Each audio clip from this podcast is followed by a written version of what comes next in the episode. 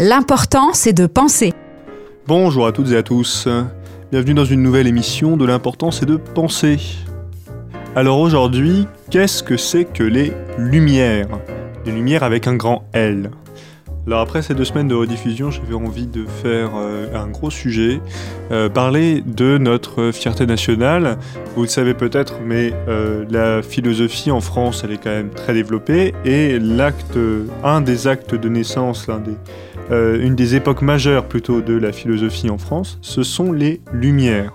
C'est une expression que vous avez sans doute déjà entendue, mais de là à savoir exactement ce qu'on doit mettre derrière, ah, c'est plus compliqué.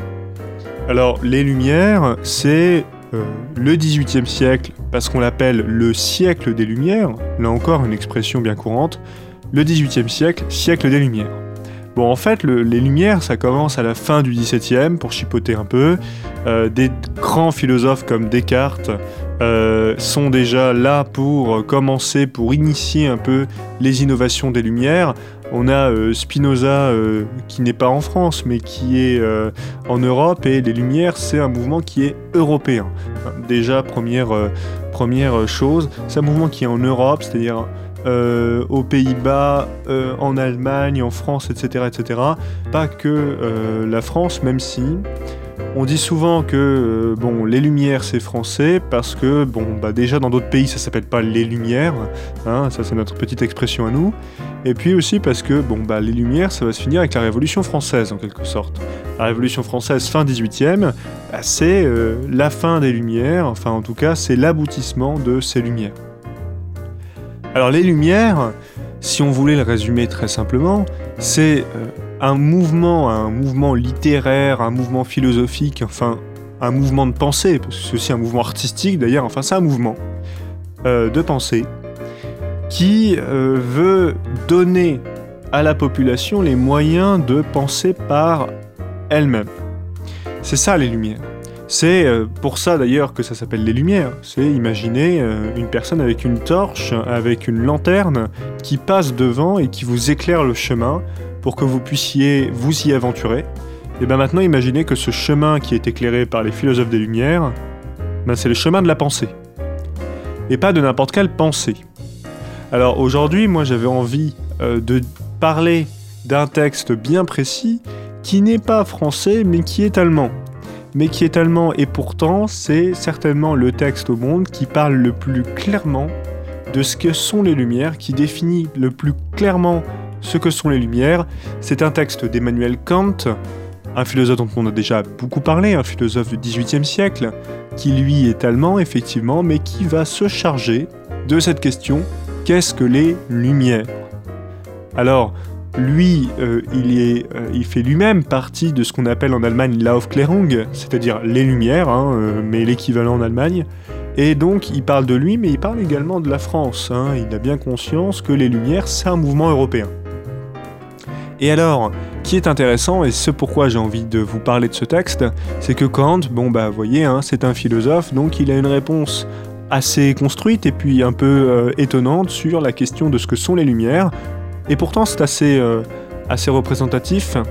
Il nous dit les Lumières, c'est ce qui fait sortir l'homme de la minorité. Ah, alors qu'est-ce que c'est que la minorité?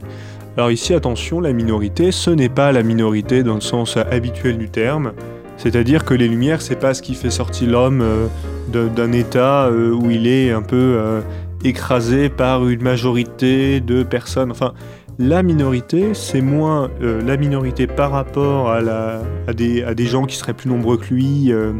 la minorité, ça détermine, ça, désigne ceux qui ne veulent, ceux qui ne réfléchissent pas par eux-mêmes. En quelque sorte, c'est pas être minoritaire dans la population, c'est être minoritaire dans son propre esprit. C'est ça la minorité chez Kant. Être minoritaire dans son propre esprit, ne pas euh, se l'approprier véritablement. Et, euh, va dire Kant, c'est euh, souvent déléguer à quelqu'un d'autre le soin de penser. C'est-à-dire que plutôt que de penser par soi-même, eh ben, ce sont les autres qui vont penser pour nous. Et il y en a plein des personnes qui pensent pour nous. Hein. Kant, il en fait une petite liste. l'officier, là je cite, l'officier dit ne raisonnez pas mais exécutez.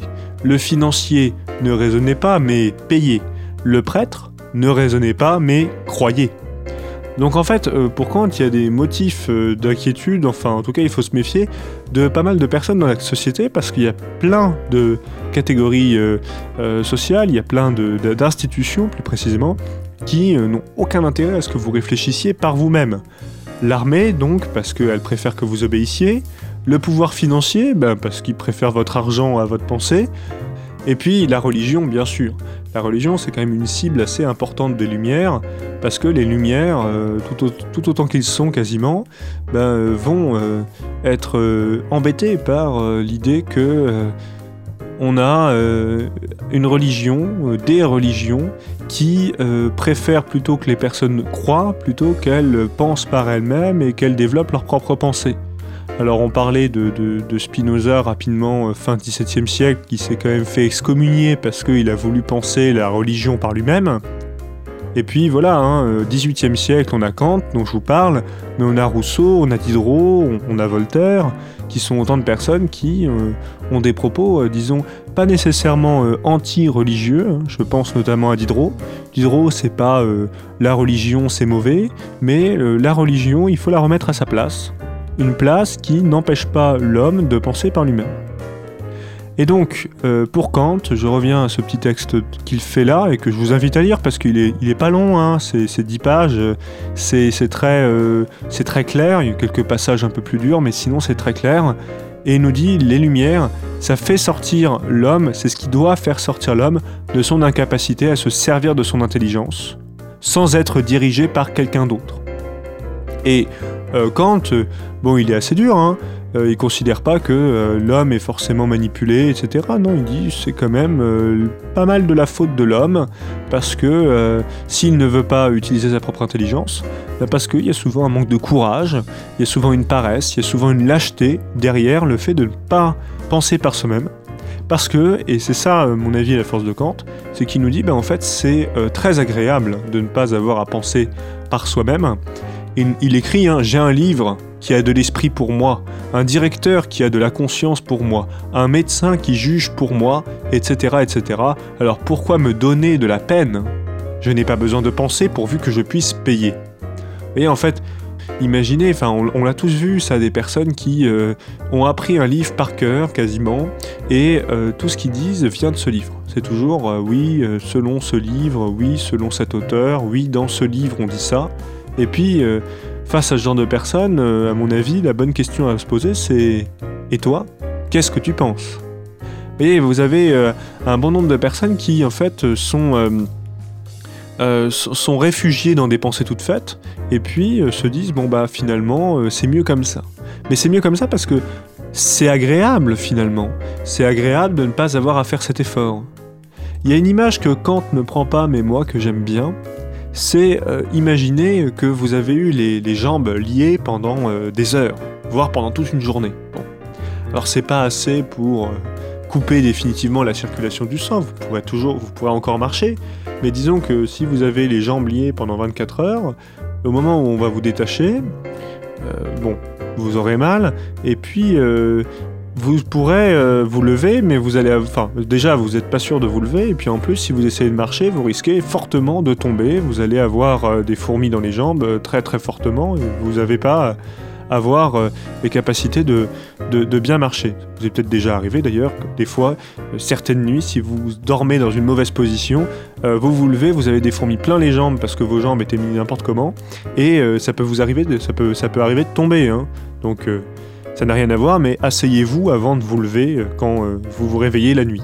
Ça vous permettra d'éviter de vous casser la figure si jamais vous avez des fourmis plein les jambes. Bon, alors j'en reviens à mon image.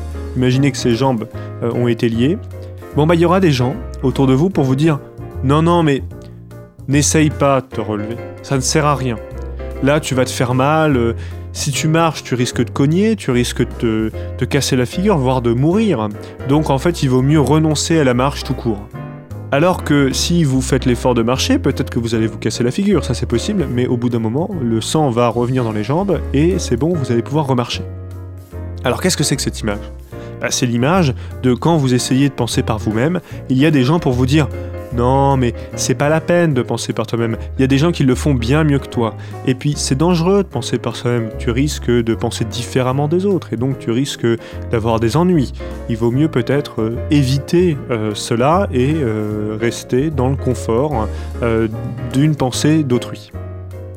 Alors, Kant nous dit c'est bien parce qu'on dit ça aux personnes que après on peut les critiquer de ne pas penser par elles-mêmes c'est parce que finalement on les pousse pas à se servir de leur propre intelligence que derrière on peut certaines personnes peuvent se permettre de dire oui bah les gens sont pas intelligents. En fait, Kant nous dit si vous dites que quelqu'un n'est pas intelligent, c'est qu'en fait vous vous trompez totalement, vous manquez la vérité. La vérité c'est que cette personne que vous trouvez pas intelligente, certainement qu'elle n'a pas eu l'occasion d'exercer son intelligence soit parce qu'elle-même était pas assez courageuse et donc elle n'a pas voulu euh, penser par elle-même, soit parce que euh, on l'a manipulée, on lui a fait croire que son intelligence euh, c'était dangereux. Alors, Kant va résumer cette idée des Lumières par cette phrase célèbre, enfin cette expression restée célèbre, sapere aude, sapere aude qui en latin veut dire oser penser. Voilà, j'espère vous avoir fait comprendre que les Lumières, c'est ça. C'est oser penser. C'est un mouvement qui transcende la France, qui va bien au-delà, et puis même, vous voyez, c'est un Allemand qui nous explique finalement le mieux ce que sont les Lumières.